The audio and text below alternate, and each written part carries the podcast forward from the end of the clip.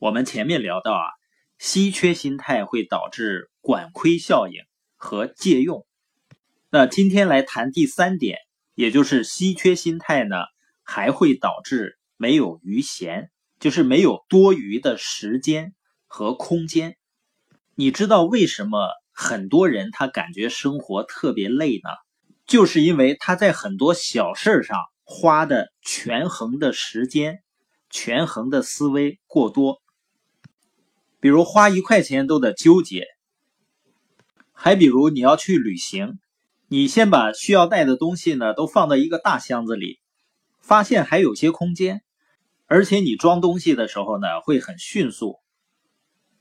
但是呢，你觉得这个是不空间太大了，所以你又换一个更小的箱子。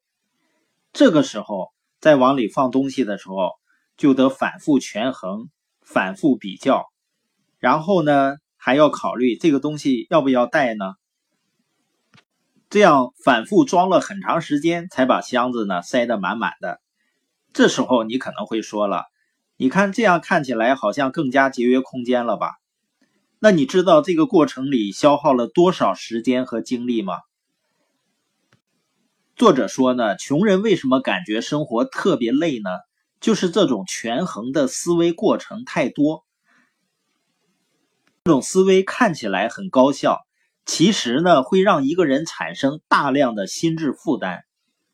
这些负担呢会消耗注意力，消耗一个人的精力，进一步呢就产生了管亏效应。所以都要留有余闲。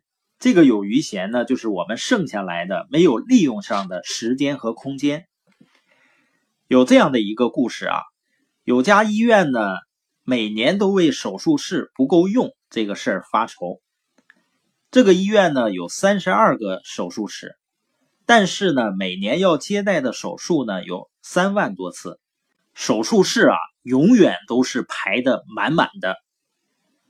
并且呢，他们还经常需要接一些比较突发性的手术。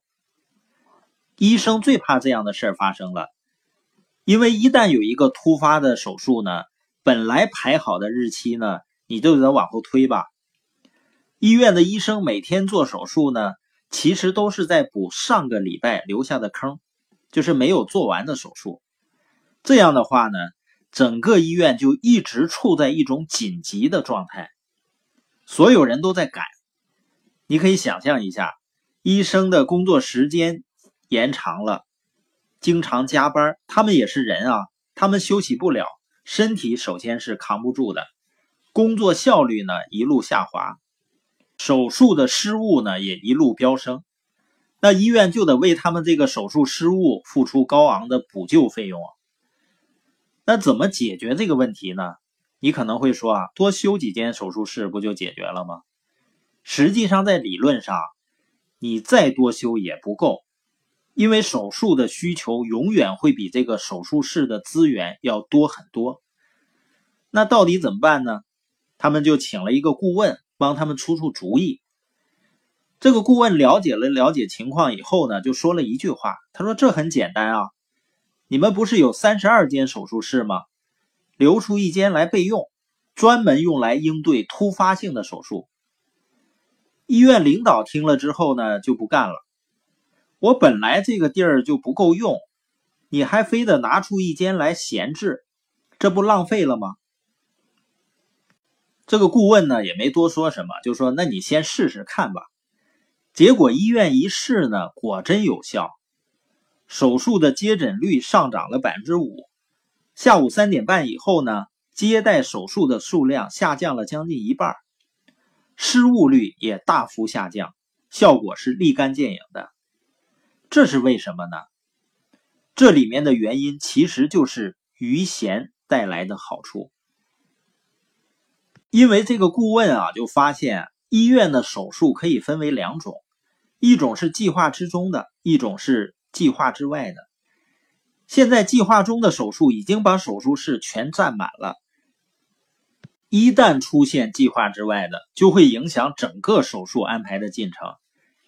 但是改变这个进度付出的成本，医院从来没有想过，所以他的解决方案呢，就是留一间出来，这样呢，突发性的手术就不会影响日常排期上面所有的问题，它的成本呢就可以全省了。医院呢也会从这种稀缺状态里跳出来了，可以有条不紊的工作。其实这种状态呢和我们前面所说的信用卡严重透支的人特别像，因为这样的人呢他抗风险能力特别低。一旦有个风吹草动呢，就会进入稀缺状态。比如说每个月的钱都在还上个月欠的债，这么一来呢，成本其实是巨大无比的。